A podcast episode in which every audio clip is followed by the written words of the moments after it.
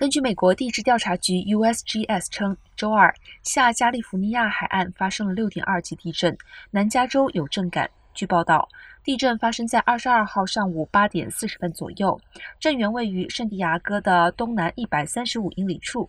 震源深度为12英里。根据美国地质调查局的震动引爆地图，整个圣地亚哥地区都可以感到有震动，但截至目前，美国国家海洋和大气管理局并没有发布海啸警报或建议。